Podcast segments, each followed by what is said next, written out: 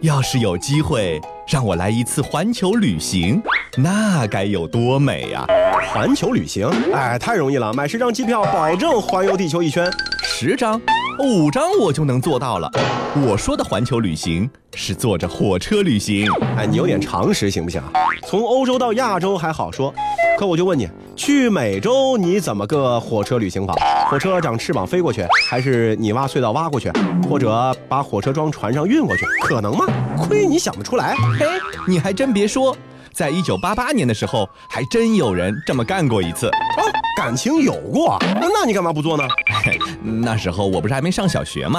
呃，年轻人，也难怪你不知道，当时你还没出生呢。是的呀，你说的对，年轻年轻真好。这真是话不投机半句多。环球地理，大家好，我是胖胖。各位好，我是 Tommy。一九八八年九月七号，一列豪华列车从巴黎里昂站出发，穿越当时亚欧大陆的八个国家和地区，到达香港，再搭乘轮船，于十月十七号在日本广岛登陆，并且于十月十八号抵达了东京，完成了人类迄今为止最漫长的一次铁道旅行。走完这趟旅程的列车呢，就是享誉一个世纪、全球最出名的豪华列车——东方快车，也就是《东方快车谋杀案》里面的那个东方快车。嗯，这整个旅行的行程呢，够长的啊，呃，有一万五千四百九十四公里，可以说是一个前无古人后无来者的超长怀旧之旅。这当时的列车上的乘客也挺有意思的。一共总数只有六十一位，而且其中五十八位呢都是日本人。呃，让人想不到的是啊，其实这次旅行的策划的名头呢是纪念日本的富士电视台开播三十周年，因此现在可以说这是一次生日礼物式的旅行。那么很多人就要有问题了，就是在那个时代的日本为什么要搞这样的一次铁道旅行呢？意义到底何在呢？行走小百科。东方快车是一列主要运行在巴黎和伊斯坦布尔之间，横贯欧亚大陆的豪华长途列车。最初是由国际卧铺车公司来运营的。历史上的东方快车曾经有不同的线路，但是大致不离最初东西贯向的这个起讫点。东方快车呢，可以说是欧洲铁路历史中最杰出的代表。它诞生在欧洲铁路最鼎盛的时代，并且经历了第一次世界大战和第二次世界大战，可以说承载了欧洲人一个世纪的铁道旅行梦想。虽然说东方快车最初呢指的是从欧洲通往东方，也就是现在的近东啊，包括土耳其的这些国际列车，但是后来在各种通俗文学中呢，都用它去指代浪漫激情的异国旅行或者是豪华旅行。嗯，到了二十世纪后期，随着航空和公路交通的崛起，传统的铁路交通开始没落。那东方快车呢，于一九七七年是结束了它的光辉里程。嗯，这个时间点啊，其实也是有历史背景的，因为在那个年代呢，成就第一校的。传统铁路运输呢，是当时世界上标准的一个夕阳产业。但是随着日本新干线业务的蒸蒸日上啊，日本铁路系统呢迎来了生命的第二春。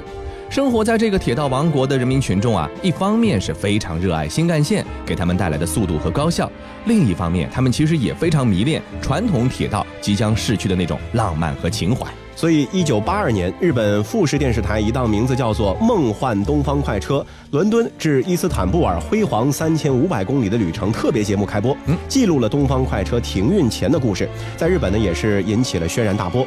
也正是从那个时候开始啊，富士电视台的高层们开始筹划弄一列真正的东方快车去日本跑一跑。嗯，那当时啊，张罗这趟特别的铁道旅行初衷呢，无外乎是这两个。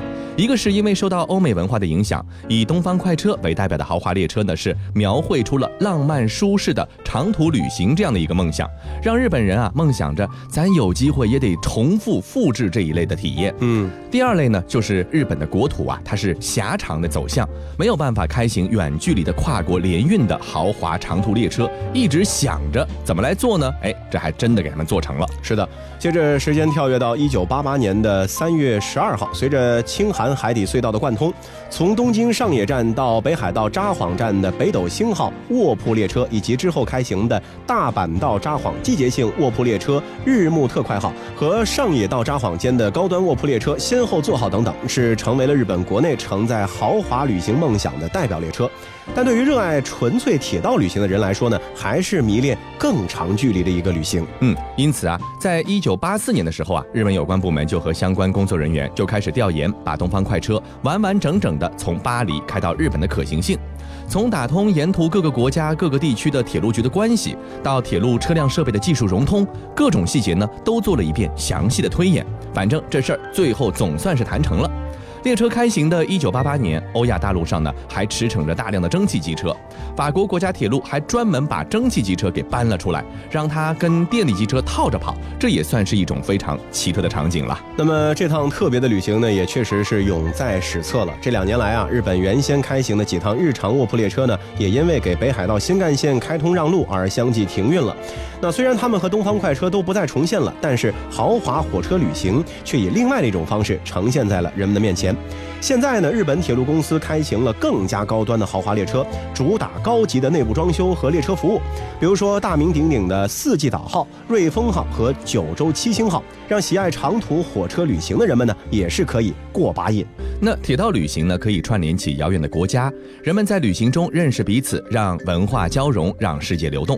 不过有些东西啊，如果流动起来，带给人类的就不是进步，而是灾难了。比如传染病。在上个世纪有两次世界大战，那除此之外，还有一件事情造成了超过一战、堪比二战的人间惨剧，它就是一九一八西班牙大流感，全球三分之一的人呢受到感染，估计呢大约造成了五千万到一亿人的病死的状况。你要知道，当时全球的总人口才只有十七亿人呐。一九一八年一月，在美国堪萨斯州的哈斯克尔县，天气很冷。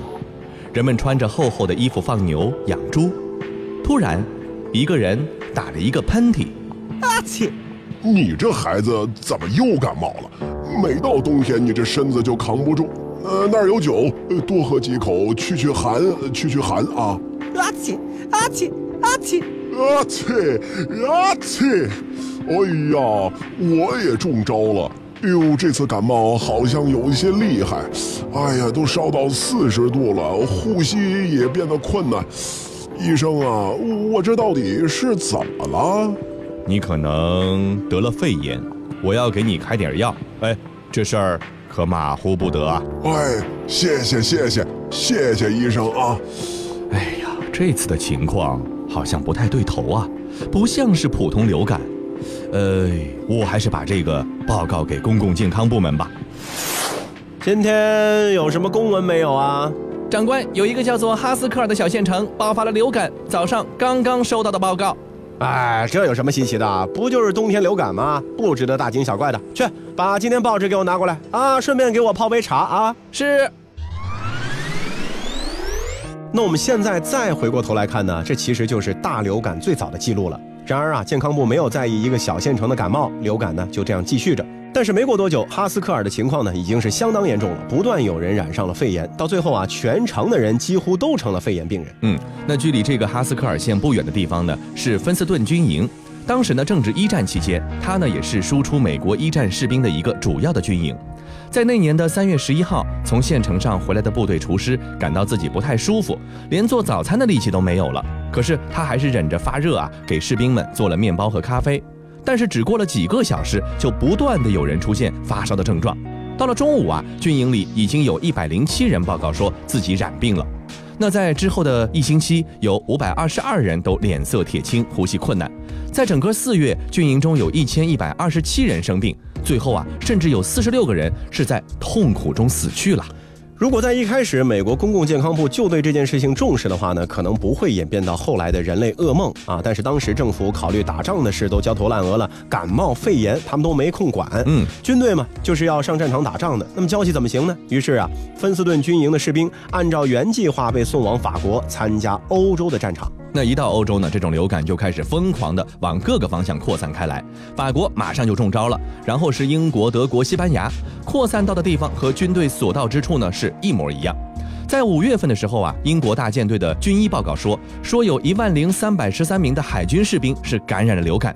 到了六月下旬啊，这个流感病毒已经传遍了整个欧洲，甚至传到了北非，然后从阿尔及利亚传到了新西兰，之后是澳大利亚。虽然说情况严重啊，但是为了稳定军心呢，各国对于这起流感都尽量的往轻了报道。当时只有中立国西班牙对这个流感是大书特书，因为报道多，不由得给世界呢造成了一种这病在西班牙最严重的印象。嗯于是各国呢都将这种病叫做西班牙流感，这名字啊其实是这么来的。嗯，那这是流感的第一波啊，这段时间死亡人数还没有那么的多，一切呢似乎好像还是可以被控制的。到了七月份的时候，这个流感呢似乎是突然之间消失了。美军在法国发布公告说，说这个传染病已经结束了。一家英国医学杂志也表示，流感已经彻底消失。那么这场流感究竟消失了吗？Imagine there's no heaven.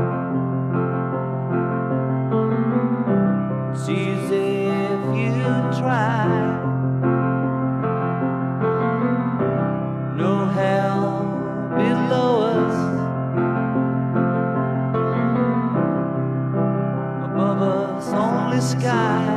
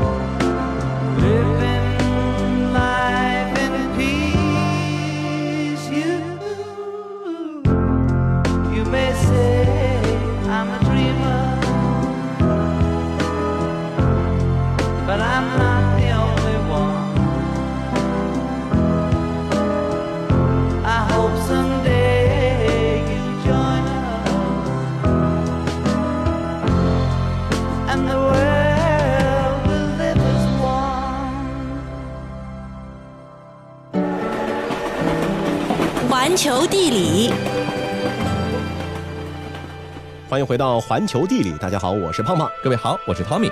前面说啊，一九一八年的时候啊，这个西班牙流感在肆虐了半年之后，在当年的夏天的时候突然消失了，人们可是都松了一口气呀、但是当时唯一让他们感到困惑的一点是，为什么染上这种病的都是一些年轻的壮劳力？因为按照常理，大部分流行病的易感人群呢，都是儿童、老人或者体弱多病的人。这个问题是困扰了医学界很多年，直到近年来才有人提出了一个听上去比较合理的理论，叫做细胞因子风暴。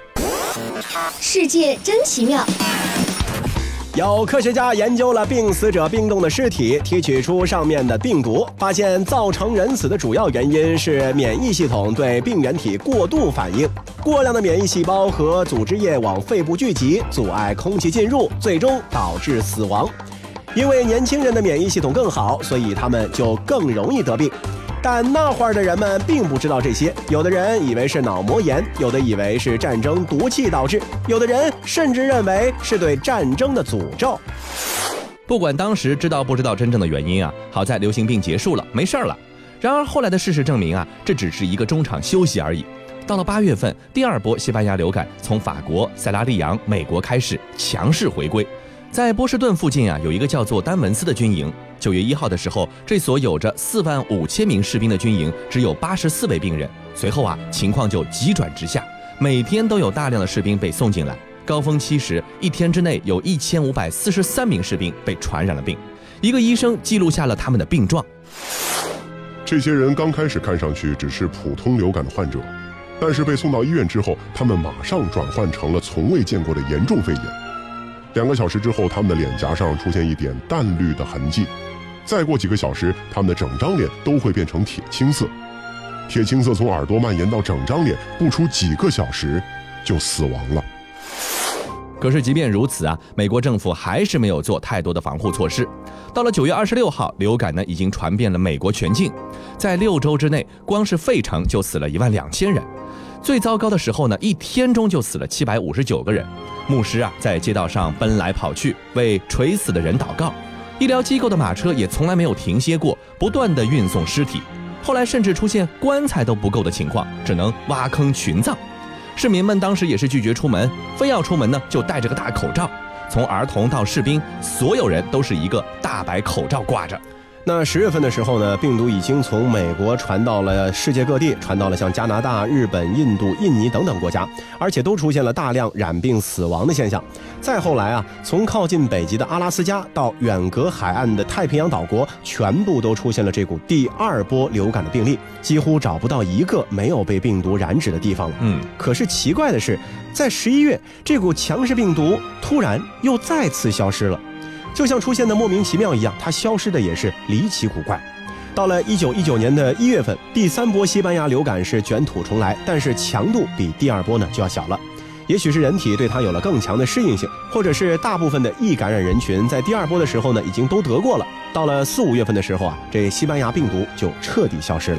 但是啊，在这个短短的一年多时间里，因为西班牙流感死去的人比一战的死亡人数都要多。以至于后来很多人认为一战呢就是由于流感而不得不提前结束的。无论如何，这是一场全世界范围内的恐怖的传染病。人们估计啊，当时全球的死亡人数大概是五千万到一亿之间，而一战的死亡人数是四千一百万，二战呢是六千万。从这个意义上来说啊，它甚至比战争还要可怕。那这起流感事件呢，是人类第一起真正意义上的全球性流行疾病，而导致西班牙流感的病毒，也就是我们现在都挺熟悉的 H1N1，也被称之为是流行病之母。那 H1N1 呢，后来经过多次变体，成为了季节性的流感，因为人类医疗的进步造成的危害就远不如当年那般的糟糕。这起灾难有自然原因，也有部分的人祸。无论如何，如此大型的灾难都不应该被我们人类所忘记。嗯，说起战争啊，无一例外给人们呢都带来了深重的灾难。但是战争过后，战争的方方面面、各种细节都成了后人研究的对象。作为第二次世界大战最重要的战场之一，东线战场长久以来呢是一直获得历史学家们的青睐的。无论是从战史还是从装备的角度，苏联和德国这两个当年的大国之间的对撞，从来都是一个非常容易引发关注的话题。不过有一点可能被很多人忽略，那就是苏德战场上近现代意义上迷彩服正式接受实战的考验，成为人类在战争中融入战场环境、保护自己的一次伟大尝试。行走小百科，苏格兰地区猎人使用的吉利服可以说是迷彩服的祖宗。这原本是一种由猎户使用的伪装装具，相传是一名叫做吉利的猎人发明的。最初的吉利服就是一件装饰着许多绳索和布条的外套。由于它在这被茂密的环境中隐蔽效果很好，即便是警觉敏锐的鸟儿也难以发现。那根据一些广为流传的说法，近现代迷彩服的前身呢是英国军队19世纪下半叶使用的一种带有伪装性颜色的军服。1864年的十二月，英军的上尉哈里·巴纳特·拉姆斯汀在巴基斯坦白沙瓦地区呢组织了一支非正规的英国陆军侦察队。当时啊，黄土地裸露多，风沙大，那为了侦察的时候便于伪装保护自身，拉姆斯汀就发现使用土黄色军服的效果是非常好的。嗯，在后来的侦察行动中呢，这种军服起到了非常好的一个伪装的效果。嗯，但是这种适应作战环境进行的探索呢，并没有被英国人坚持下去，反倒是他的对手学学习过去，并且加以改进了。一八九九年的时候，英军入侵南非，和当地人荷兰后裔布尔人进行了持续三年的布尔战争。布尔人和英国人的兵力虽然说对比悬殊，但是啊，聪明的布尔人发现，英军穿红色军服在南非的森林和热带草原的绿色中呢是格外醒目，这样的话呢就非常容易暴露。那布尔人呢是立刻将自己的服装和枪炮改成了草绿色，便于在密草丛中是隐藏，然后常常身着这种服装，神不知鬼不觉靠近英军，突然发起袭击，打得英军是措手不及。而英军想反击，却连目标都找不到。嗯，虽然这场战争最终是以英军的胜利而告终，但是英军的伤亡达到了九万多，远远超过了布尔人军队的伤亡人数。嗯，也就是这场战争啊，使欧洲各国都认识到了战场上人员伪装的一个重要性，纷纷就从拿破仑时期开始的这个鲜艳军服，把它们改为适应战场地理环境的一个绿色或者黄色，来达到隐蔽的目的。但是第一次世界大战以后啊，各种光学侦察器材出现了，使穿着单一颜色军服的士兵呢很难适应多种颜色的背景环境。在一九二九年的时候，意大利就研制出了世界上最早的迷彩服，它有棕、黄、绿和黄褐四种颜色，在意大利侵略埃塞俄比亚的战争中呢，发挥了一定的作用。由于苏德战场的特殊地理环境，无论是丛林还是雪地作战，都更需要对人员和装备进行伪装，所以交战双方将迷彩服的发展是共同推向了一个高峰。一九三一年，德国研制出了著名的裂片式迷彩样式，在此之后，先后研制了七种不同样式及多种颜色的迷彩服。德国陆军使用的迷彩服呢，形成了五大系列，分别是双面冬季作战服、雪地迷彩衣、白色和迷彩面罩、迷彩罩衣和迷彩罩衫，以及迷彩野战夹克。嗯，再看当时的苏联，早在国内革命战争时期啊，苏联人就极其注重对国外先进军事技术的学习。一九一九年的时候，苏联就成立了一家专门研究军事伪装和隐蔽的研究所。到了一九二七年，他们研制出了三种迷彩样式，分别是白色冬季两件式套套装、带有粘合式海绵夏季两件式套装以及夏季绿色雨布。三十年代初，苏联研制的两件式套装采用了类似于变形虫的分解式迷彩样式，这种样式和套装本身的宽松外形呢相匹配，能够非常有效地分解人体的背景轮廓，但是却没有考虑到和环境融为一体的问题。所以说，穿着这种套装需要根据季节和地点来选择相应的颜色。一九四四年，苏军在借鉴被俘德军官兵迷彩服的基础上，进一步研究研制出了一种新型的三色迷彩样式。它有点类似于民间的刺绣样式，采用混合图像形成幻觉，并且呢很难引起注意。后来苏军又对该样式进行了深入研究，包括采用浅色变形虫样式。这一改进啊，是因为小面积迷彩样式虽然在近距离范围内伪装成效极强，但是在更长距离内呢，则是混为一色。而大型斑点迷彩样式在远距离范围之内啊，就开始发挥伪装作用了。因此，这两种迷彩样式加以混合，就成了当时苏联军队最理想的伪装方式了。好了，以上就是这期节目的全部内容，非常感谢您的收听，我们下期再见。